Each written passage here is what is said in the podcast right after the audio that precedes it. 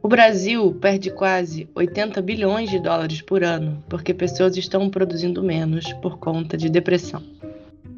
E nós somos o segundo país com o maior número de pessoas com síndrome de burnout. No episódio de hoje vamos falar sobre como o trabalho afetou nossa vida em 2021. Vamos nessa? Somos Nina Marcucci e Júlia Malini. E hoje é dia de ser de propósito. Todo mundo nasce com um propósito. Propósito, propósito. Por que você quer aquilo Quando você, que você sabe do seu propósito de vida? Se você é uma pessoa que já encontrou o seu propósito. Nada melhor para falar de propósito, felicidade e carreira do que um artista. Bom dia, boa tarde ou boa noite. Seja bem-vindo ao último, de repente, episódio de 2021 deste podcast, que teve uma temporada belíssima sobre criatividade. E está encerrando um ciclo, não é mesmo? Isso, exatamente.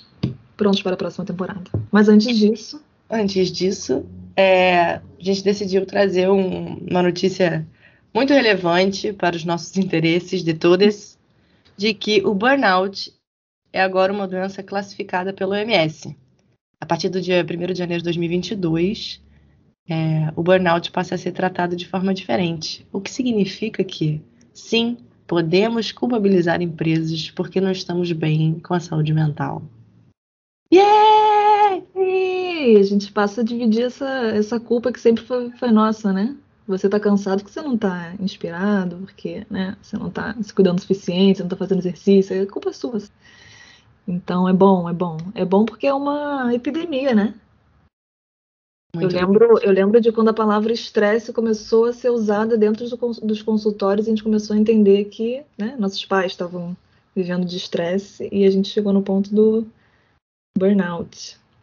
É, o burnout é oficialmente é, entendido como um estresse crônico de trabalho que não foi administrado com sucesso. E segundo a OMS, são três os, os sintomas, né, digamos assim, mais relevantes, que é a sensação de esgotamento, sentimentos negativos em relação ao trabalho e eficácia profissional reduzida. Então, acho que a gente passa muito pano, né? Porque a gente tem uma, um sistema muito violento de trabalho, então sofrer no trabalho normal para a maioria das pessoas. Hum, faz parte, é, faz é parte. cultivado. Mas esse reconhecimento pelo MS é maravilhoso porque é, médicos podem dar o diagnóstico de burnout, de esgotamento, de estresse crônico, e as empresas são obrigadas a é, reconhecer esse tipo de estresse como também responsabilidade dela, e isso pode sim culminar em processos trabalhistas, e o funcionário pode inclusive ganhar isso na justiça e ter indenizações financeiras por esse momento. Eu não vejo a hora. É, isso é maravilhoso. E uma coisa que me anima, que é uma questão quando eu leio isso, é como é que a gente mede isso, né? É, e eu não acho isso ruim, isso é uma dificuldade, mas significa que a gente vai começar a trabalhar para entender como, como medir isso. Então, quais são os dados que a gente agrupa para poder identificar e dizer que isso está acontecendo, e dessa forma também como é que a gente previne. Então, acho que é um exercício de, uma vez que a gente identifica isso, se torna legalmente acusável, a gente faz o trabalho de, de prevenção, que é o objetivo aqui, né? É, os, os, os, belíssimos RZHs e cientistas uhum. e médicos que lutem, não é mesmo? e a gente tem que fazer metas e metas de felicidade de verdade dos funcionários, né? E a gente está nessa, nessa matéria sobre a OMS, tem um índice geral de bem-estar no mercado brasileiro. E de um modo geral, a gente tem uma nota 49 numa escala de 0 a 100, é muito baixa. Uhum. E toda, a maioria das empresas brasileiras ficaram abaixo do índice ideal que é 78. A gente está com 49, é muito longe. E a maior nota positiva foi para o relacionamento dos colegas, não chefes, colegas. Ótimo. Que bateu 74, porque brasileiro ele adora uma baguncinha, um happy hour. Com certeza. Um, um relacionamento no trabalho. Uma fofoca no café. Uma fofoca no café. Então, é, o burnout é um dos fatores que afetaram muito forte, negativamente, o bem-estar do mercado brasileiro, dos funcionários. E é isso que a gente falou na abertura. O Brasil perde 78 bilhões de dólares com a queda de produtividade causada por depressão e algumas, algumas doenças da saúde mental da gente.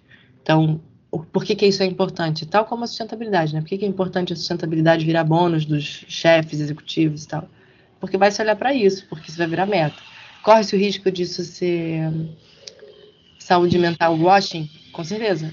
Mas aí também cabe a nós, nós todas falarmos cada vez mais sobre isso, nos informarmos. Hum. Né? Até porque o ISD, o tão falado e esperado, chegou. esse. NEM, o último é, é- Quer dizer, o do meio, né? Porque é o S, né? Que é social. Então, e governança, né? O, o meio ambiente é só o primeiro. Eu acho que cada vez mais as empresas vão ser cobradas também por essa parte social. Nessa matéria da OMS tem uma coisa super interessante de um especialista que fala exatamente isso. E especialmente porque empresas poluidoras que não cuidam dos seus funcionários Uh-uh. pelo contrário, empresas que não poluem e não cuidam dos seus funcionários têm algo errado. A gente fal- falou em alguns episódios né, na primeira temporada, como tem empresas que são super amigas do meio ambiente, entre muitas aspas, mas distratam funcionários e tem burnout dentro da empresa. Então, é uma discrepância muito grande, né? E, na verdade, tudo é uma coisa só. É, a gente não, não consegue salvar o planeta e as plantas e a natureza sem cuidar das pessoas, sem curar as pessoas, sem ouvir as pessoas, sem dar tempo para as pessoas poderem se perceber ser humano, parte, natureza, sem, sem a gente permitir que as pessoas sejam pessoas, né? E que haja amor e não estresse, não desespero, e não, meu Deus, eu vou pagar minha conta. A gente precisa estar bem para a gente poder cuidar. A história da máscara, eu preciso estar bem para poder cuidar do outro, para poder cuidar do planeta. Então, faz parte cuidar das pessoas para poder salvar o mundo. Uma coisa que a gente vai ver mais para frente ali, porque a gente fez uma pesquisa e, e surgiram alguns relatos, é que tem um relato muito bom que fala de como pessoas são colocadas em cargos de gerência por suas é, experiências técnicas, né? Porque elas são muito boas tecnicamente, mas elas estão gerenciando pessoas, elas têm zero habilidade para isso, e quanto isso não cria é, uma sensação grande de desconforto e ansiedade. E eu acho que quando a gente bota o burnout como uma, uma preocupação real, talvez a, a, a gerência de pessoas, a, a preocupação, como você falou, do RH e tal, é, é, a- é, vai, vai virar prioridade e talvez a gente tenha gerentes mais conscientes e pessoas melhores cuidadas. Lideranças femininas, com certeza. É isso. É, esse é o atalho, galera. Mas- Esse é o atalho. Essa é o turbo do Mario Bros. Mas é, uma coisa que a gente estava conversando antes que acho que é legal falar, nessa coisa do meio ambiente, empresas. Que é isso, meio ambiente veio para ficar, não tem jeito, já, tá, já é uma realidade do mercado. Meio ambiente que eu digo, ações ambientais, sejam elas verdadeiras ou não, não estamos falando sobre isso. Mas para a gente criar a nível de mercado, né? É burro também você sobrecarregar os trabalhadores, porque pessoas sobrecarregadas perdem a capacidade de pensar e de inovar e de trazerem soluções rápidas e eficazes para problemas e trazerem inovações criativas. Então, se a gente for pensar no, no mercado ruim, né? Tipo, a galera ruim, é Uhum. burro ainda, porque você está fazendo Uhum. que as pessoas produzam menos. A nível de capitalismo selvagem é muito burro, porque, beleza, você pode trocar o funcionário, você pode dar férias para ele, com certeza, você vai fazer tudo isso. Mas a verdade é que a pessoa vai estar sempre esgotada e vai estar sempre irritada e vai estar. E é muito importante essa coisa que você trouxe da responsabilidade, porque eu acho que a coisa mais violenta de sofrer burn- burnout de, e de de estar nesse processo de reavaliação da nossa saúde mental no trabalho é que a gente acha que é um problema nosso, né? A gente que é muito perfeccionista, a gente que não está sabendo separar trabalho de vida pessoal, a gente, a gente que responde o WhatsApp depois. É verdade, é a gente que responde, Uhum. veja bem. Eu concordo com essa narrativa. Acho que não existe opressor sem oprimido, não é mesmo? A gente é, chancela esse tipo de comportamento, com certeza. Mas existe uma relação de poder muito forte, né? Que a gente não pode esquecer. Relações de trabalho são relações de poder, Com E grandes gente- poderes vem grandes responsabilidades. grandes responsabilidades. Então, com certeza, quem contrata tem muito mais responsabilidade e muito mais gerência sobre as situações do que quem é contratado, do que quem, quem é descartável, né? Porque não acho que seja dessa forma, mas é o que se vende, né? Então, você está sempre trabalhando para sabendo que você é descartável. E daí isso vai desde sair de uma licença. Daí tem isso, né? Vai sair de licença por conta de saúde mental, você vai ficar X. Acho que saia, veja bem, saia. Uhum. Mas o quanto você não vai tirar essa licença pensando que alguém vai ocupar seu lugar e que vai não sei o quê. Quantas vezes e quantas pessoas a gente conhece que trabalham doentes? A gente viveu uma pandemia aí. As pessoas trabalhando doentes. Tipo, não posso, não posso deixar de entregar esse relatório. Meu bem. Uhum. E como a gente compra essa narrativa muito fácil, muito rápido, é muito, muito beneficente, bene, beneficente, be- é muito bom. para o sistema e para as empresas e para as pessoas que continuam acumulando riqueza. Mas a verdade é que está todo mundo muito ferrado da cabeça e a gente não está colocando tempo de qualidade para falar sobre isso, né? É isso. Me veio aqui um exercício para quem quiser fazer. Eu, a gente entende que assim, porra, tem relatórios que tem que entregar, né, galera? A gente sabe. Mas assim, pega um, uma- um negócio que você ficou de madrugada fazendo. Precisa entregar amanhã? Será que se não entregar isso? Quantas vezes você não correu para entregar um negócio, entregou desbaforida e não foi usado? E não, a gente não vai usar mais. E não, e passou. Ah, a pessoa não quer mais. Deus me livre. Todo Todo dia. Todo Isso dia foi, inclusive, um. Não, hoje não. Mas isso foi muito. é, um dos motivos pelos quais é, eu e a gente é, mudou a nossa vida profissional, né? Porque é isso. É, é um, é um- é um- uma demanda de energia muito grande e a, a outra pessoa do outro lado não valoriza, não reconhece, muda de ideia. Isso é muito frustrante. E, mas a gente continua fazendo, porque é isso, a gente está numa relação de poder. Então. É muito importante a saúde mental estar na mesa, nem que seja por uma questão de realidade de mercado, eu não me importo. Isso tem que começar de algum lugar. Uhum. Seja para a gente pensar em grana, em pensar, tá tudo bem. E daí depois a gente vai aprofundando essa discussão, né? Mas é muito importante que a gente pare de olhar a saúde mental como mimimi. Eu acho que cada vez mais, estou falando, especialmente no trabalho, tá? Em qualquer lugar, mas a gente está falando aqui do trabalho. Eu acho que isso está melhorando muito, porque tem uma coisa que a pandemia fez, foi afetar a saúde mental no trabalho de quase todo mundo, né? A gente trabalhava para não pensar, trabalhava com a criança, com a mãe, com não sei o quê, com alguém com Covid, com não sei o quê. Isso foi muito forte. Eu acho que a pandemia foi uma aceleradora, sabe, da, Uhum. da nossa consciência de como a gente está trabalhando para enriquecer pessoas que estão. E é isso, daí a gente trabalha para enriquecer uma galera que está destruindo o planeta, mas a gente está economizando água da torneira. Pra... Entende? É tipo, a gente é sempre responsabilizado Uhum. por uma coisa que. Né? E daí a gente fez uma pesquisa que ro- rodou, aí, rodou aí na internet, uma pesquisa.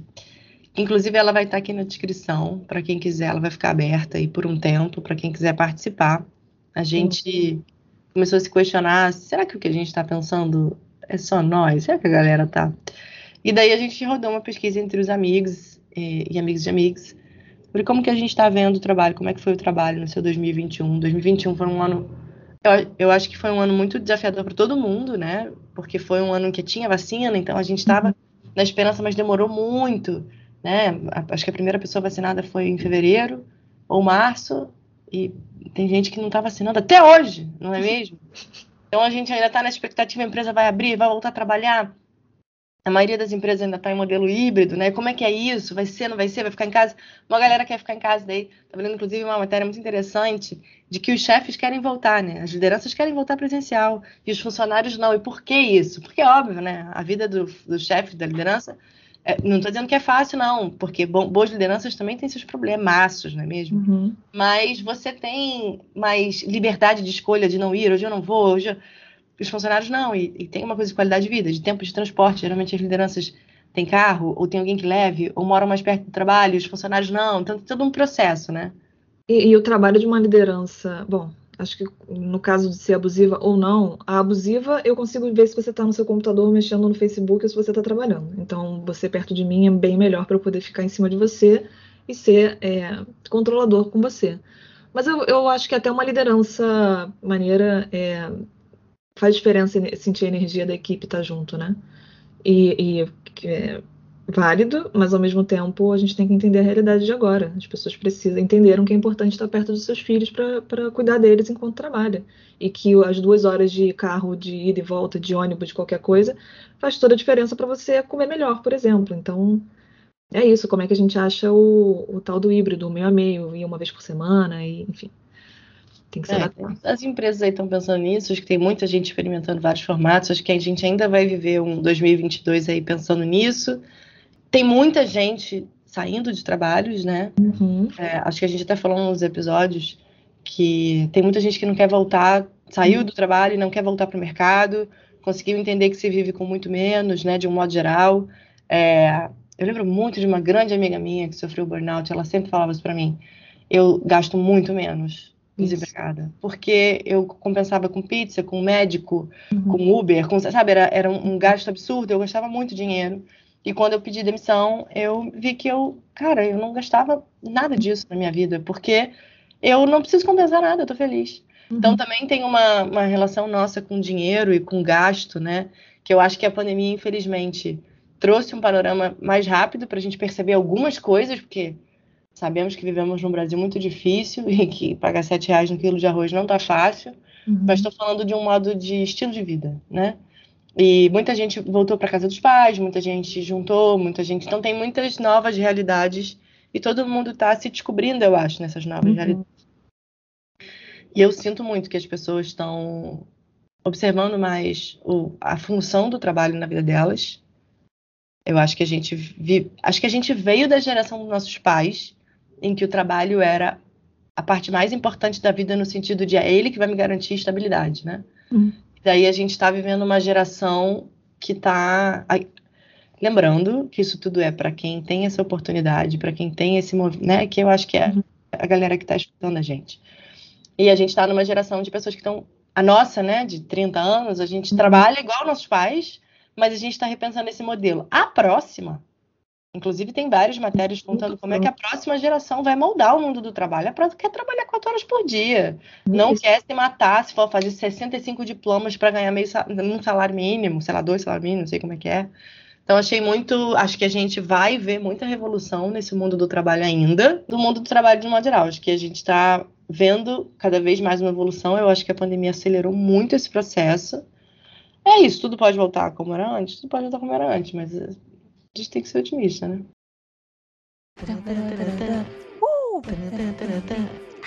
Oh yeah! E daí a gente vai é, passar um pouco na pesquisa para, enfim, para a gente fazer alguns comentários. De novo, a pesquisa está na descrição, se vocês quiserem é só ir lá preencher. Uhum. A primeira pergunta foi é, qual regime de trabalho que você se enquadra, né? A maioria das pessoas, 30, quase 35% das pessoas que responderam são CLT, carteira assinada. Queria e... dar meus parabéns, não esperava esse tipo de parabéns, parabéns. É a gente tem uma realidade diferente aqui, né? E, e quase 27% PJ contratado por uma empresa, né? Que são aquelas pessoas que emitem nota, que oficialmente são freelancer, mas que tem um contrato de trabalho. É basicamente uma pessoa que é CLT, sem todos os benefícios do CLT, uhum. infelizmente uma realidade extremamente presente aí no mercado. E por último, porque as outras são menores, são né, uma porcentagem menor, 16, quase 16% tem seu próprio negócio. Então, é com base nessas, né, nessa primeira informação que todas as respostas vêm a seguir. Uhum. a gente tem estagiário, tem gente que é servidor público, enfim. Daí a gente fez uma pergunta que aí, aí sim foi um fuzuê. Aqui entre a gente. Aqui entre a gente.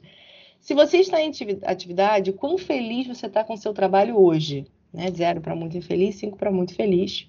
A gente, é... a gente tem 30% dizendo que está quatro, assim, quase, quase extasiado. Não está cinco extasiado, mas está quatro, felizão, felizão. Olha, olha, olha, uma salva de palmas aí para essa galera. E daí, logo depois, vem cinco, ou seja, estou no ápice. Drogado de felicidade. e depois, três. Então, só 5% das pessoas responderam que estão muito infelizes e uma pessoa respondeu infeliz. Não bate com as nossas conversas, mas a gente tem uma. Exatamente, exatamente. A gente tem uma interpretação tendenciosa. Os dados são esses, tá? As pessoas estão felizes com esse é o dado. As pessoas estão felizes com os trabalhos. Mas a gente, como não está batendo das nossas conversas, a gente tem uma pequena interpretação. É, nós mesmas, quando estávamos em empregos que não gostávamos, eu fico me perguntando, se alguém me falar, você está feliz? Se eu falar que eu estou super infeliz, pensa, pensa aqui comigo. Se eu dar um zero, estou muito infeliz, mais infeliz que eu estive na minha vida, cadê? Por que, que tu não saiu ainda? Não vem essa pergunta? Vem, vem cá, mas está infeliz, por que, que não sai? Tem uma responsabilidade de dizer que você está infeliz, porque você tem que tomar uma ação sobre isso. Então eu cairia por um 2, por um 3. Fico com a impressão de que existe uma, uma reafirmação, uma. Enquanto eu estou aqui, eu preciso defender que eu estou aqui, sabe? Eu preciso me convencer que aqui é bom. Minha interpretação tendenciosa, joguei aí para vocês, pensem. Mas... Acho que também tem, sim, e acho que tem também uma coisa de como a pergunta foi isso, né? O quão feliz você está no seu trabalho hoje. Eu acho que tem uma. É, é difícil quando você gosta do que você faz. Né? Uhum. Né? Então, de repente, eu não gosto da cultura da minha empresa, eu não gosto da minha liderança, eu não me dou bem com meus colegas de equipe, eu não gosto das metas, sei lá. Mas eu adoro fazer o que eu faço, né? O resultado final do meu trabalho. Então, acho que também pode ter um pouco essa, essa, essa conotação, né? Tipo, eu gosto do meu trabalho, eu só não estou feliz com o que está acontecendo agora nesse ambiente. Uhum. Porque realmente 99% das pessoas que a gente conversa, e não são poucas, tem muitos questionamentos sobre o trabalho e muitas delas estão. E daí eu, eu também sinto, agora que a gente falou um pouco da síndrome de burnout, que não afeta todos, né? A síndrome de burnout é o, é o limite, né? Mas muitos sintomas antes dela acontecer acontecem com muita gente. Que eu acho que é eu que estou culpada. Eu, é minha responsabilidade minha é, estar esgotada. Então você não responsabiliza é, as metas absurdas, o seu chefe que te liga sábado à noite. Você precisa responder, ele precisa de você. E, E daí eu acho que tem isso. A gente. Como é culpa minha, eu tô Uhum. feliz com o trabalho. A culpa é minha. Eu que, tenho que me não, eu, eu tô sobrecarregada, tem uma galera sendo demitida. Não, eu, tô feliz, não, pelo menos eu tô com emprego, sabe? Já ouvi muito também. Não, eu tô ganhando, pelo amor de Deus, tanta gente com tão, tão pouco e eu queria Alerta, bandeira vermelha. Isso Mas é isso, interpretando porque a gente é tendenciosa. Interpretando porque o podcast é nosso, a gente vai ver isso. É, depois fizemos uma pergunta. A pandemia mudou os seus limites sobre o trabalho? Você, se, você né, trouxe novas reflexões? Aqui, aqui era para ser 100% com certeza, tá? Tá Nós acontecendo. tivemos um, um surpreendente 8%, nem pensei sobre isso. Eu quero dar os parabéns, que essas pessoas são a Parabéns. carteira assinada com certeza. Com certeza. Gente, mas tem que pensar, a gente tem que pensar. O trabalho. Não são oito horas que a gente passa em cima do trabalho. Em cima do. Eu em cima do colchão, lembrei daquelas propagandas de colchão, sabe? Você passa oito horas da sua... Bora. Um terço da sua- do seu dia, você- a princípio, né? Uhum. Pelo menos um terço do seu dia No você passa trabalhando ou pensando sobre o trabalho, a gente tem que pensar nisso. E daí a próxima, tá sentado, querido ouvinte? A próxima é o que você enxerga hoje no seu trabalho que te traz desconforto. Aí, olha como tá difícil bater esse dado do 4, do 5, do 3 lá em cima. 42% dizem que estou desconfortável com a sobrecarga. Depois, com a falta de reconhecimento. Depois, com a rotina exaustiva. Continua. Depois, com chefes abusivos. Uhum. Depois, com falta de diversidade. Depois, com gostaria de mudar de área. E depois, com ambiente de trabalho hostil. É, o que está acontecendo? O que, que a gente está fazendo com a nossa vida? É o que eu quero te dizer. É isso. E São- essas pessoas estão 4, e 5 e 3. Não. É isso, essa média tá para quatro. É, são coisas muito sérias, né? Muito, gente, chefe abusivo, sobrecarga, não é uma coisa que, ah, eu tô feliz. Não dá para dizer que tô- eu tenho dificuldade. Eu- feliz é uma palavra forte para chefe abusivo e, e- e sobrecarga. Percebe? Talvez a gente tenha que fazer outra, outra pesquisa. Preenche de novo, por favor. A gente vai mudando as perguntas. Preenche de novo. Mas é muito sério mesmo. É, a gente botou ainda outras coisas, como falta de lideranças femininas, que também apareceu. Sinto que não tenho voz. Algumas pessoas é, preencheram ainda. É, administrar os recursos da minha empresa, insegurança, limitações de entrega, né? Algumas, algumas novas coisas que apareceram, muito relevantes, mas é isso, a gente está exausto, sobrecarregado, a gente não tem reconhecimento, a gente tem liderança que não está nem aí pra gente, que está fazendo coisas extremamente abusivas, baixo salário também tem aqui, e, e daí o baixo salário, eu gosto sempre de dizer que ele é quase sempre relacionado ao que você está fazendo, né? Que baixo salário é muito relativo, né? Uhum. Mas o que eu estou entregando, ele, ele é condizente com o que eu estou recebendo? Se a sua resposta é não, pequeno gafanhoto, não tem como você estar quatro de feliz, tá? Já tá errado aí. Mas é um problema meu. É isso. Primeiro, você tem que estar feliz porque você tem emprego, Uhum. né? Dois, eu que estou, eu que estou nessa empresa é responsabilidade minha. Três, eu que não fiz o suficiente para ser reconhecido. É Eu isso. que não sei lidar com o meu tempo, não sei administrar meu tempo, por isso estou sobre. Gente, pelo amor de Deus. Eu tô ouvindo a gente falando e eu fico pensando, ah, essas, essas meninas millennials, né? Que tem que ser feliz no trabalho agora, quem, quem vocês acham que vocês são? É o, o Umpa Lumpa ativista na minha na, na cabeça, né? Criticando. Mas a gente estava conversando também sobre a diferença de gerações, né? A gente vem, a gente é educado por pais que ralaram pra cacete, trabalharam pra cacete, se esgotaram e não entendem por que que a gente, a nossa geração, não, não entende que é isso, gente. Trabalhar é se esgotar e você. É isso. Por que, por que vocês estão chorando? Por que vocês estão chateados? Que, que bobeira é essa de burnout? E a gente estava refletindo sobre como é, a geração dos nossos pais teve é, recompensas por essa exaustão. Era uma exaustão que trazia renda suficiente para você bancar a sua família, é, trazia reconhecimento. Você eram, eram carreiras dentro de empresas, então você crescia lá dentro, você era reconhecido, você tinha bônus, você tinha é, enfim, a, a gente tem uma diferença aqui de respostas, depois a gente vai falar sobre isso. Sobre os problemas da, dessa época, são pessoas que eram muito ambiciosas, pessoas que queriam ganhar mais. Era uma coisa que eu identifico se, se esse era o sonho, é porque isso era possível, né? E hoje a gente se esgotar significa, eu, na minha experiência, é, eu estou me esgotando para juntar dinheiro para quê? Eu, e o mundo está acabando e eu, eu, eu não estou ganhando o suficiente, eu estou trabalhando mais. Nossos pais saíam do trabalho não tinha WhatsApp. Acabou. Cheguei em casa, eu vou ver Jornal Nacional. Acabou, acabou. Então, acho que tem uma, tem uma diferença aí de. É muito difícil para mim ler sobrecarga e chefes abusivos, porque a gente, teve, a gente. Todo mundo tem um pouco dessa experiência, né? E não ter retorno, né? É muito complicado. É, é, é uma bola de neve, é uma coisa meio sem fim. A gente está se esgotando por uma sensação de que tá nada, né? Só para se esgotar. Porque ainda por cima, com o governo que a gente tem, não vai ter nem aposentadoria, vai ter que se esgotar da vida. O baixo astral lá em cima. Em cima.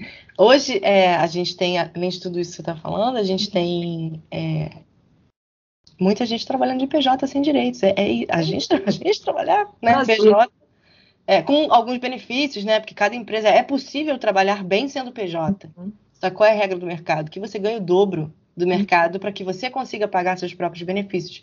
E a realidade é que quase sempre o PJ ganha menos, inclusive, do que CLT. Uhum. Então, para além de tudo isso que você está falando, a gente não tem nem a garantia, os direitos, a estabilidade. Mas quando você falou assim, tem que ser feliz no trabalho, eu tenho pensado muito sobre isso, assim. Eu acho que é impossível. A gente uhum. teve até um post maravilhoso que viralizou sobre como é ruim essa essa anedota de que a gente tem que amar o trabalho, né? Eu também eu concordo. Eu acho que o trabalho é uma atividade como todas as outras. Eu amo cozinhar e tem dias que eu quero. Caraca, eu não quero cozinhar. Então, acho que a gente também não tem que ter essa coisa binária, né? Amo, odeio, sou feliz, não sou. Existem muitas, existe um leque imenso de sensações, sentimentos e vontades entre o sim e o não, né? Mas eu acho um desperdício a gente passar um terço da porra do nosso dia, pelo menos, numa coisa que eu não quero. E daí, beleza, eu posso fazer de forma mecânica, eu vou lá, com, com certeza. Se você for essa pessoa, meu bem, um beijo, me liga, te amo. Vou lá, bato meu ponto, trabalho, saio, não penso no trabalho. Se me ligam, eu não vou atender. Porque tem muita gente que consegue fazer isso. E daí tudo bem. Eu acho que. Cada um é cada um, gente. Cada um é cada um. Eu acho que é um desperdício a gente, a gente podendo, podendo, podendo acessar quais são as realidades que a gente pode ter. É, porque a gente, a gente também cria uma, uma tradição inventada aí de que a gente não tem gerência. Se a gente tem esse, esse emprego, esse acabou. Não. Você não tem qualificação, você não tem curso, você. Não, calma. Existe um mundo de possibilidades, inclusive cada vez mais empresas diferentes estão surgindo, startups, empresas bacanas, que às vezes sim, eu prefiro ganhar menos e trabalhar num lugar que me acolha, num lugar que tenha diversidade, que eu possa conversar, né? Porque existem muitos benefícios que não são o dinheiro, que não são e que, e que pagam ainda assim o arroz do fim do mês, entendeu? Que é inclusive reconhecimento. Às vezes é muito melhor estar no emprego que você está feliz, reconhecida, que você pode tirar um dia de folga, que você pode viajar. Entende? Então eu acho que tem um. A gente está saindo de uma realidade binária. Então é isso, você tem um trabalho, você se forma, você tem um trabalho. Você é CLT, você tem direito. E, e a gente está descobrindo um mundo, né? Até a geração dos nossos pais, inclusive, ser servidor público era a melhor coisa, era estabilidade para sempre, aposentadoria. Uhum. Continua sendo, mas Quantas pessoas da nossa cidade você conhece que estão realmente fazendo um concurso? Muito menos. Porque as pessoas querem ter seu próprio negócio agora. As pessoas querem colocar sua inovação no mundo. Isso é maravilhoso. Inclusive, tem gente que trabalha com TikTok fazendo dancinha.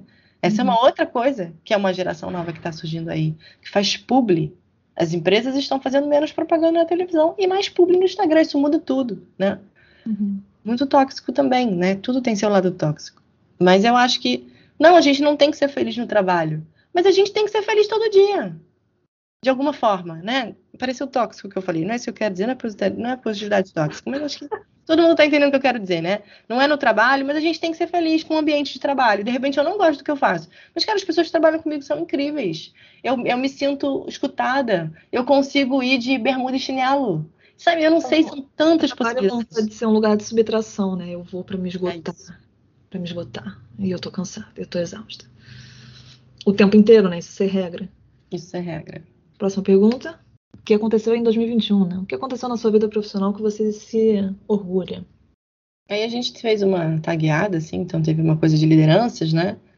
É, pessoas que tiveram promoções, pessoas que é, apoiaram outras pessoas a se formarem profissionalmente, é, aumento da própria equipe, é, atingir metas, ajudar outras pessoas a terem uma relação legal com o trabalho, enfim. Depois a gente tem uma fase de autoconhecimento e reconhecimento externo, que eu acho que no trabalho essas coisas andam muito juntas. Uhum. Então, gente que recebeu convites para eventos acadêmicos, né? Pessoas que estão aí no mestrado, doutorado, não sei. É, elaboração de um projeto de doutorado, crescimento é, prático, alcançou as metas do ano. Olha esse gente que conseguiu ser atraente para o mercado. Eu leio aqui reconhecimento não só dentro da sua própria empresa, né? Mas para fora. LinkedIn É. bombando. LinkedIn, vamos, gente, façam seus LinkedIn. É, conseguiu trilhar um caminho na área que ama, ter percebido que ainda ama o próprio trabalho, o ofício do trabalho, mesmo que não Uhum. goste da empresa onde trabalha. É, apesar do ambiente ruim, foi promovida e reconhecida pelos colegas. É isso, né? Você tem outros reconhecimentos.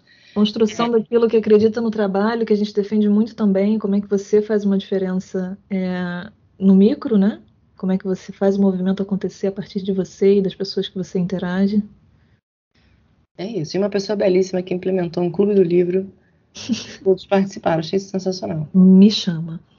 Me chama. Daí tem menos trabalho, gente que trabalhou menos, é, que conseguiu estabelecer um ritmo saudável com o que precisa financeiramente, o que precisa de qualidade de vida, e muita gente mudando de área ou saindo de emprego, né? Então, uma coisa positiva, abrir meu próprio negócio, sair de um emprego tóxico, conseguiu migrar para um outro trabalho, descobrir uma profissão legal que tem a ver com o que fazia antes, coragem de deixar- de deixar o trabalho para fazer faculdade, é, bons resultados na nova função.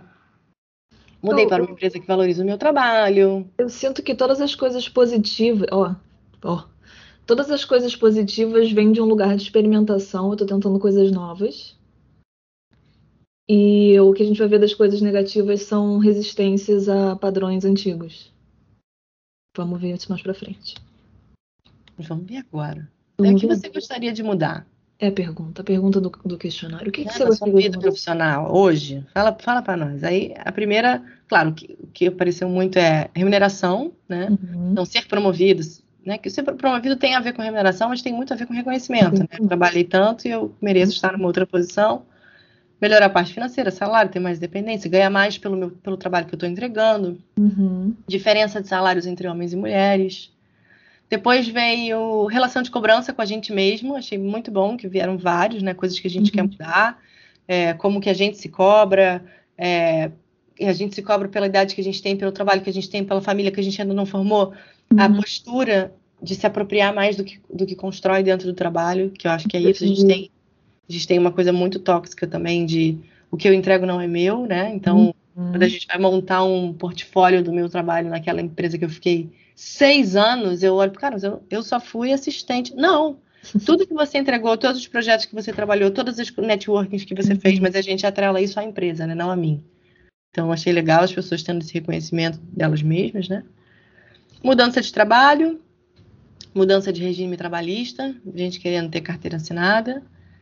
E trabalhar menos foi o o que mais surgiu aqui das pessoas que estavam com 4, 5 e 3, fica aí uma, uma provocação, queriam trabalhar menos. Então, dedicar, dedicar tempo de vida para coisas que não são profissionais, é, o equilíbrio entre o trabalho que dá dinheiro e o que eu gosto de fazer, mais tempo livre, rotina mais flexível, ser mais produtiva, me distrair menos e trabalhar menos. Olha aí, esse- olha essa bandeira vermelha. A distração vem de onde? É a fuga. É a fuga. E por último, É. cultura da empresa, né? É, Voltar, voltar aqui pro trabalhar menos, é, eu fico quando eu tô te ouvindo falar e eu tô pensando trabalhar, porque a gente tem feito essa reflexão, né? Trabalhar, a gente tem uma carga muito, a gente tende a trazer uma carga negativa de trabalho, né? Pesado, peso. É, e eu, quando eu sonho num futuro, eu sonho num- numa carga de trabalho desse jeito que a gente conhece, contratado e tal, pequena, né? É, pra- comparado com hoje, né? Quatro horas, a gente sabe que a gente vai trabalhar um pouquinho mais porque a gente gosta, mas quatro horas é, é a obrigação. E aí, eu, no meu futuro tópico, eu, eu fico me perguntando por que a gente não estuda real, assim, política na, na, na escola, né? Por que a gente não, não estuda o que que a gente pode fazer no micro para sustentar as nossas relações sociais, sabe? Como é que a gente muda o nosso micro, como é que a gente muda o nosso bairro, como é que a gente sustenta nossas relações. E, e- e isso envolve também a nossa, né, filosofia, o que eu estou fazendo nesse mundo, nesse planeta, reli- religiosidade, e aí me veio só esse, essa reflexão sobre ter, ter outros tipos de trabalho, né? E o trabalho não ser só essa coisa pesada e negativa que a gente, essa carga. É, sabemos que gostamos muito do trabalho, mas existe essa carga de cobrança de eu preciso fazer isso, porque. E a gente olhar para o trabalho é, humano, né, social, é, político, é, como uma, como uma coisa para mirar também. Assim, a gente não precisa ser preguiçoso, estou fazendo aspas com os dedos, ser preguiçoso é porque a gente quer trabalhar quatro horas. Existem outros trabalhos muito importantes para a gente fazer que não são remunerados e são, eu diria, até mais importantes do que do que esses que a gente faz para ganhar dinheiro. E que você serve a comunidade, né? Não serve a empresa. Né? Quando você aprende a política, você serve a Exato. comunidade. Você vai votar melhor, você vai pensar mais nas pessoas, você vai entender as diferentes realidades. E Isso não vai você, as encontra, você, você encontra felicidade por servir os outros, mesmo tendo estresse, mesmo tendo desencontros, né? Próxima pergunta. Próxima resposta. Daí, daí tem cultura da empresa, né? É, lideranças abusivas, volume massivo de demandas, re- falta de respeito com horários, reuniões, clareza na comunicação, mais direcionamento, ambiente menos hostil. Coisas que já conhecemos. E daí, por último, a gente fez um- um- uma chamada aberta, que inclusive, de novo, convido você que está escutando, que ainda não preencheu, para ir lá preencher. É tudo anônimo, tá? A gente não sabe absolutamente ninguém, não sabe quem respondeu, quem respondeu o que, a gente não sabe nada, não sabe nem se é homem, é A gente tentou muito adivinhar, porque a gente conhece algumas pessoas, não conseguimos, não, não, é conseguimos possível. essa capacidade. Daí, por último, a gente, se você estiver confortável de contar uma coisa que aconteceu com você, nos conte. Daí tem histórias é, tristes demais, né? De um modo Uhum. geral. É, mas coisas que muitos a gente se identifica, né? São, Uhum. é isso, a gente não sabe quem foi, mas poderia ser nós, na verdade é essa. Né? Então, você quer falar, Ju? É, a gente, se- esse aqui bateu em mim, que é se sentir sobrecarregado. E Isso, isso me fez lembrar do que a gente falou um pouco mais cedo do, da, da questão de, de, de conversa entre gerações e, e a nossa geração se, se sentir sobrecarregada e não, e não dar valor para isso, né? Não, mas trabalha isso mesmo. E aí tem um relato de uma pessoa que se mata de trabalhar, tem várias ideias não é reconhecida, tem essas ideias é, é, roubadas por outras pessoas, que por sua vez são reconhecidas, se sente menosprezada, ganha pouco, trabalha demais e vê pessoas ganhando muito mais do que ela. Então, eu acho que reflete um pouco o que a gente está falando de é, essa sobrecarga. A gente se sen- eu me pergunto agora se a gente se sempre se sente. Me veio o termo workaholic. Eu consigo ver uma pessoa workaholic é aquela que trabalha muito e é recompensada. Então acaba virando um vício porque é como se fosse um prazer, né? Eu faço, sou recompensado, eu faço, sou recompensado. Quando você não é recompen- recompensado, você é sobrecarregado mesmo, no caso. Então acho que a nossa geração é, é sobrecarregada. A gente tem muitos exemplos de gente sobrecarregada que não tem esse, esse retorno, e esse foi um, um exemplo que ficou é, para mim. É, o workaholic, ele tinha uma coisa sexy, né? A pessoa É, tá-? E aí, para corroborar essa análise, acho que eu comentei já também, é a pessoa que traz que é, que é aposentada, a pessoa aposentada, mas que na época que ela trabalhava, os maiores desconfortos geravam em torno de vaidade, ambição desmedida, interesse político dentro da empresa e econômico. É, e, enfim, são pessoas querendo se dar bem dentro desse, desse ambiente. De novo, eu acho que isso é. Não acho que não existe mais, mas na, no- na- na nossa experiência de trabalho aqui, a gente vê. é, eu não sei dizer se vê menos isso, mas eu vejo menos é, abertura para isso acontecer, né? Ninguém ganha, ninguém ganha bem. Meu Deus. É, ganha, né? Mas é que quem ganha muito bem é inacessível, né? Geralmente. É, não, não, não existe caminho, né? Para É. chegar. Daí, de modo geral, teve muito rotina exa- exaustiva e tentar mudar isso e não, não ter hum, escuta, não ter compreensão. Tem muita gente falando de lideranças, né? Que eu acho que é o grande, uma grande questão para a maioria das pessoas. Então, desde pessoas que não sabem liderar, até pessoas que não, não, não, não sabem o que você faz. Então, Uhum. pessoa que te lidera, mas não sabe qual é a sua função, não sabe te apoiar. Uhum. É, lideranças que falam para você fazer aula de inglês depois do horário porque você está atrapalhando o trabalho. Lideranças que passaram Covid para os seus funcionários, né? Não ficaram em casa e não deixaram as pessoas irem para casa mesmo com sintomas.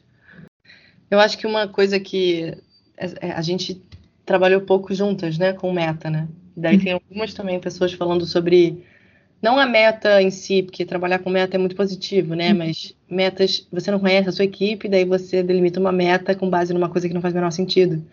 E tem uma pessoa que trouxe um exemplo de insatisfação, né? Tipo, ah, a gente bateu uma meta, a gente passou por isso já. A gente bateu uma meta X, apresentamos numa reunião, faltava, sei lá, dois meses ainda para final, e a, pessoa- e a liderança diz: legal, então vamos subir essa meta, né? É, é isso, é tipo, não, caramba, que legal que vocês conseguiram. Não, não, não. Então tá, então tava muito fácil, né? E tem essa, eu acho que essa relação de trabalhar com meta também é muito delicada, é muito tênue a, língua, a linha para isso ser tóxico, né? E, e eu acho que, para mim, olhando para to todas essas respostas e para tudo que eu conheço de muita gente que viveu, a gente tem essa capacidade, né, de conversar com muita gente sobre trabalho, faz parte do nosso trabalho. Uhum. É, no fim, que as pessoas precisam é reconhecimento, né? Hum. O reconhecimento financeiro é fundamental, nem sempre é possível, até porque tem gente que trabalha em empresa pequena que entende que essa não é a realidade. Mas um reconhecimento, tipo, cara, seu trabalho está muito bem feito. Você trouxe uma inovação que eu não conhecia. E daí, isso não, isso não acontece por vaidade, né? Porque geralmente, Uhum. imagina que uma liderança vai dizer que você falou uma coisa que eu não pensei, né? Também passa por violências estruturais, né? Racismo, machismo, homofobia, né? Se é um funcionário gay que traz isso, isso tem outro peso que uma funcionária mulher, que tem outro peso que um homem branco. Então, isso faz muita diferença, roubar ideia, né? Já... Gente, tem eu tenho um grande cardápio aqui de coisas que já aconteceram. Então, é muito... É muito maluco, porque é muito violento, né? Tudo isso que a gente está falando é muito violento. E, às vezes... Às vezes não, o que deveria ser feito é, eu tô indo lá, eu cumpri um acordo, eu tenho que trabalhar.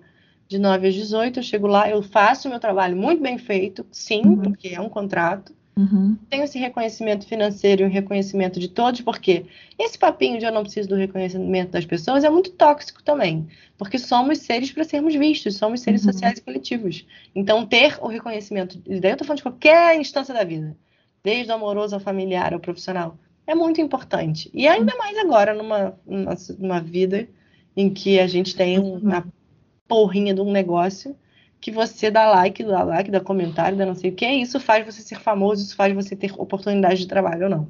Então isso é muito importante para a gente assumir, que o reconhecimento é assim muito importante, não tem nenhum problema nisso. Hum. Você pode inclusive se achar muito boa no que você faz e ficar chateada porque você não tem reconhecimento, né? Isso não significa falta de autoestima. É, e você vai querer ser boa em outro lugar, né? Se eu tô sendo boa aqui e não tô sendo reconhecida, eu entendo que eu não tenho valor do que eu tô entregando, então vou, vou ser boa em outro lugar. Reconhecimento é importante até para. Bom, sim, para manter as pessoas. E nesse exemplo que você deu de, ah, você atingiu sua meta, vamos dobrar a meta então.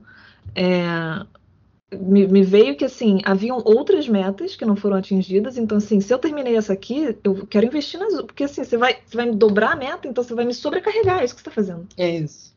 E mesmo que não houvesse, olha que oportunidade de falar. A outra equipe tá. tá a gente tinha abertura para isso. A outra equipe tá sobrecarregada, ela não tá conseguindo bater a meta. Então, ao invés de dobrar a sua meta, que tal você olhar para essa equipe e ajudar ela, né? Como é que você. Ou então, já que vocês conseguiram entregar isso, pô, tira um dia. Vocês vão tirar um dia de sem trabalho porque, sabe, tem tanto jeito de reconhecer, gente, tanto de, de fazer você se sentir bem. Que isso? A meta só funciona se você se sentir recompensado se você atingir ela. Pensa, atingiu dobra. E eu acho que tem muito a ver com o que a gente trouxe aqui de algumas respostas das pessoas, porque é muito comum pessoas que estão em cargos de lideranças não serem lideranças, né? Porque Uhum. uma coisa é ser chefe, né? Outra coisa é ser gestor, outra coisa é ser liderança. E eu, dentro dos nossos estudos e do que a gente acredita para o futuro, é importante que as pessoas sejam lideranças mesmo, né? E eu acho que é muito importante, apesar de parecer utópico, mas é muito importante que essa liderança tenha tido experiências em outras funções, porque Uhum. eu sinto que existem lideranças que chegaram lá por outros motivos, por privilégios, por sorte, sei lá, e até de repente por mérito, mas apesar de menos, né? Mas eu acho que é muito, é muito importante que essa liderança tenha tido experiências em chão de fábrica, sabe? Porque senão você sempre vai estar muito longe da realidade. Quando você todo mundo já passou por isso, da pessoa te dar um, um, uma demanda, é para hoje. E você, cara, não, não é possível te entregar. Daí você entrega, então, mas não tá bom como eu imaginei. Por que, que isso acontece? Por muitos motivos. Mas um deles, na minha visão, é que, cara, porque a pessoa não tem noção do trabalho que aquilo dá. E você não tem obrigação. Não é seu trabalho mostrar para ela o trabalho. Ah, você pode fazer isso? Estrelinhas para você. Uhum. Mas a gente sabe também que isso pode ser visto como um mimimi, como, né? A uhum. gente, cada realidade de trabalho é uma. Então eu sinto que é muito importante, cada vez mais a gente tem pessoas em cargos de liderança é, muito privilegiadas. Quando eu falo liderança femininas, eu estou falando muito sério, porque a gente tem uma experiência da vivência de ser mulher. E daí, se for puder ser liderança feminina, mulheres pretas, melhor ainda, mulheres trans, melhor ainda, mulheres indígenas, entendeu? Porque quando a gente tem. É, quando a gente passa pelos rolês, entendeu? A gente tem outro tipo de visão para o trabalho e para as pessoas que a gente está gerenciando. E é importante a gente, a gente ainda tem muito poucas lideranças mulheres, lideranças mulheres pretas, lideranças mulheres indígenas, mulheres trans. Hum, vou dizer nem que tem pouco, quase não tem, né? Então é muito importante a gente valorizar esse tipo de movimento, ter diversidade na equipe, ter diversidade e acolher a diversidade, né? Porque o que acontece muito é, beleza, vamos contratar uma equipe preta, mas não vamos falar de racismo, uhum. mas não uhum. vamos assumir que a gente é racista. Uhum. Então tem muito um, tem muita coisa para ser trabalhada ainda, né? Mas eu sinto que o burnout vem disso, vem de muito. Todo mundo tem a sua bagagem, né? Todo mundo tem a sua luta. E a gente precisa acolher a luta de todo mundo dentro do trabalho. Quando você quer funcionários inovadores, felizes, você precisa praticar escuta. Senão isso não vai acontecer, né? É isso. É, quando você falou de a pessoa me pedir uma coisa e, e, e ela não ter noção do que eu faço, eu fiquei pensando. É, a gente deveria ter abertura, ou a gente deveria ser confiado para dizer, não dá tempo de fazer isso. Mas a, a relação, a gente volta para a relação de poder, né? Quando eu confio tanto na minha liderança, quando ela fala que eu tenho que fazer, ela tá, eu tô confiando que ela entende. Tipo, eu, eu que tô errada que eu não consigo fazer, não é minha liderança que tá me pedindo uma coisa não acessível, né? Então, de novo, a gente volta para a responsabilidade que a pessoa que está na liderança é, tem. E e da importância também de existir uma, um exercício diário de, de abertura dessa comunicação, né? Então eu, tenho que ser uma liderança que eu consigo conversar e, e dar abertura para que a pessoa que está sendo liderada se sinta à vontade de dizer para mim uma coisa que normalmente a gente acha que vai incomodar, que é a sua, o que você está me pedindo é inviável. Como é que eu falo isso para uma liderança? Se é uma liderança que se usa do poder de eu estou mandando, faz e ponto, né? E você falou da coisa da, da pessoa sair do, do chão de fábrica, e eu acho que tem que ser um combo, e aí eis a dificuldade de escolher uma liderança maneira, né? Porque a pessoa tem que entender da experiência e a pessoa tem que ter uma visão humana. E aí faz todo sentido o que você trouxe da, das lideranças femininas, porque é, tem um relato aqui de uma pessoa que foi, que foi trazida para liderar e a pessoa não foi elevada ao cargo por méritos técnicos. Só que a pessoa não tem habilidade nenhuma com pessoas. Então é isso. Eu já fiz isso, eu sei que eu levo 10 minutos para fazer isso. Eu espero que todo mundo leve 10 minutos. E eu sou chefe de vocês, vocês que fa falta. Tem que ser um combo, né? Tem que ser uma combinação. A gente precisa de pessoas que entendam que liderar é cuidar de pessoas, fazer com que as pessoas se sintam bem, para que elas possam produzir. Mas é, que, que, esse, que esse grupo, eu, a gente já falou isso, são hoje a gente tem uma realidade diferente, mas a gente ficava oito horas por dia com essas pessoas pro, assim, na vida, sabe? É, é, muito tempo, é o, nosso, é o nosso grupo social mais presente. Então, a nossa relação precisa ser ótima. É a nossa vida que está ali. É a nossa, a nossa maior experiência diária é estar tá com essas pessoas. Então, para a vida, gente, a gente precisa se cuidar. Ah, e tem um outro relato aqui ótimo, que é essa sensação de é, que legal que você conquistou no, essa nova habilidade. Vamos, vamos para a próxima habilidade? E essa tecnologia nova, você já sabe? Está muito confortável, hein? Vamos aprender uma coisinha nova, vamos fazer mais um curso? É, eu tinha um chefe que ele falava que você tem uma lista de coisas, que tipo, um ranking de coisas que você é boa, tipo, suas habilidades. Você sempre tem que ir lá para a última melhorar ela. Quando ela subir para o primeiro lugar da sua habilidade, você tem que pegar a próxima, a última e trabalhar nela. Porque você sempre ficar, né? Você tá, sempre ser ótimo, né? Sempre pegar suas fraquezas e melhorar elas. E o comentário dessa pessoa é: a gente não pode nunca estar satisfeito. A gente não pode nunca estar tá bem, a gente não pode nunca aprender o suficiente e tudo bem, a gente sempre tem que estar tá no, no, no ônus, né? Tendo que aprender coisas novas. Eu acho que todos os argumentos podem ser positivos. Eu acho muito legal a gente focar em coisas para melhorar, mas eu sinto que está tudo vindo com uma carga de ansiedade de se você não fizer, você Desde que isso não seja uma exigência, né? É bom desde que isso não seja uma exigência. Exatamente.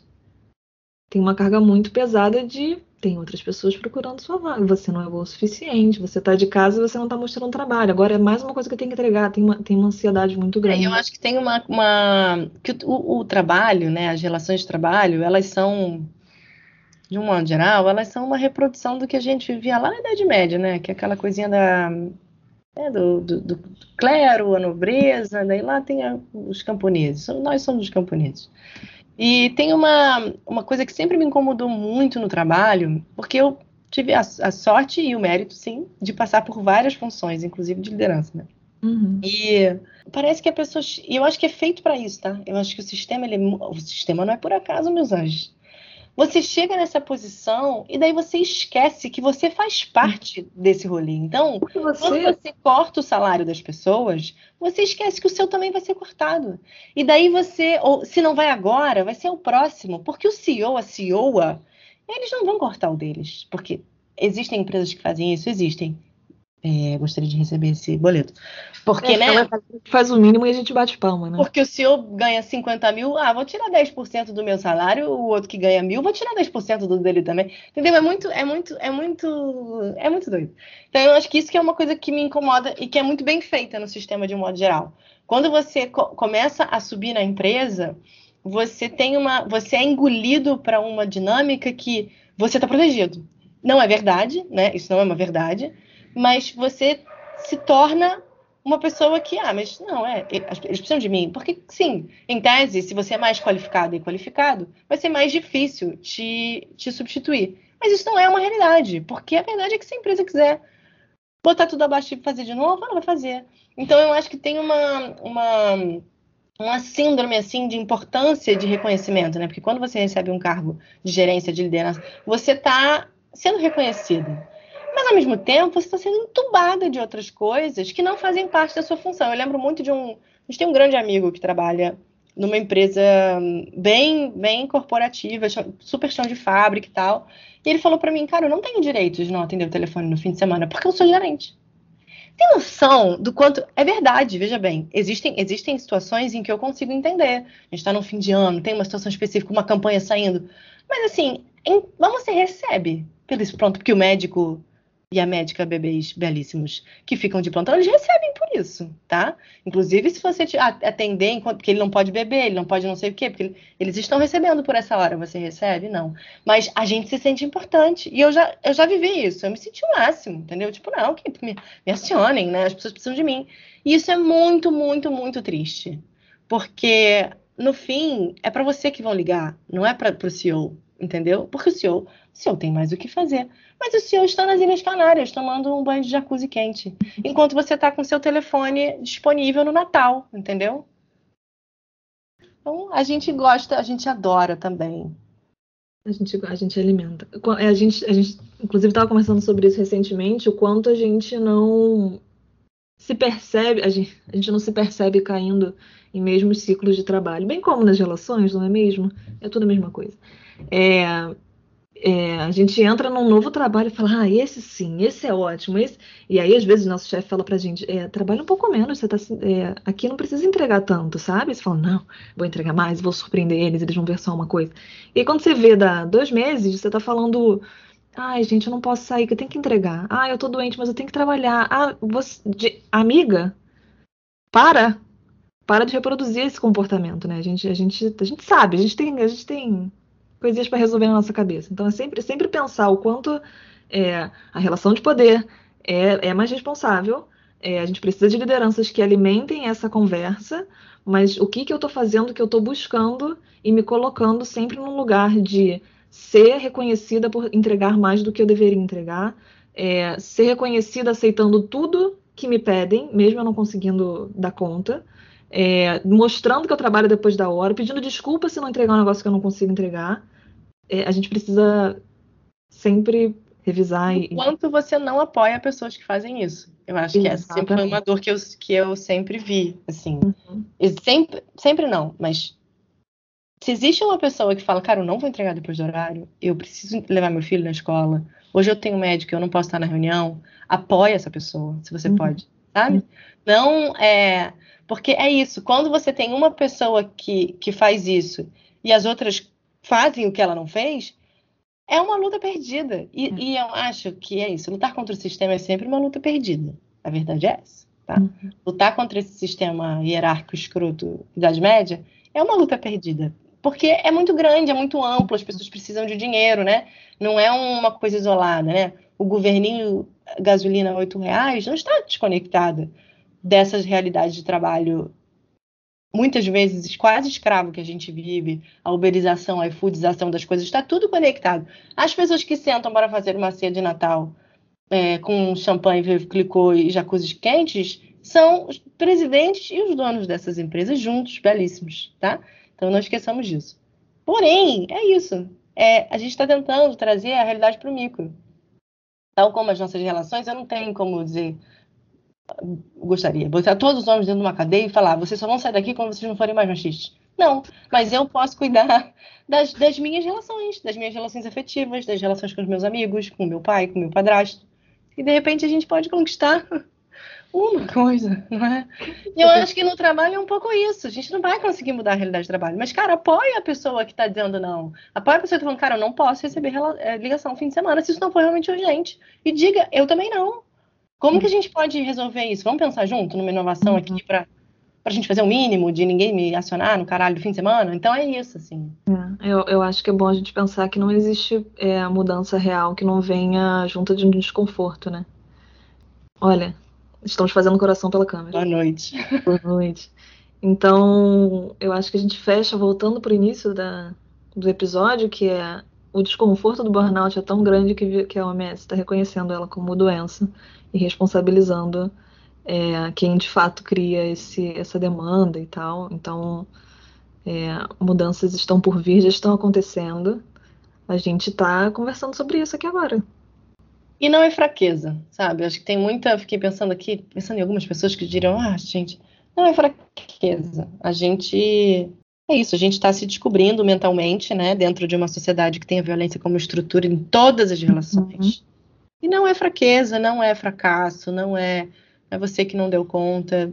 Não deu, né? Que a gente tá, tá falando sobre isso, que a gente tem uma coisa, tem que dar conta de tudo, a gente não tem que dar conta de tudo. E quanto mais a gente percebe que tudo isso é uma, tudo isso é de propósito. Tudo isso é para você ficar cada vez mais ratinho na esteira. Só que agora é um ratinho na esteira fazendo publi, é um ratinho na esteira tendo seu projeto, sabe, com a sua carinha no Instagram da empresa.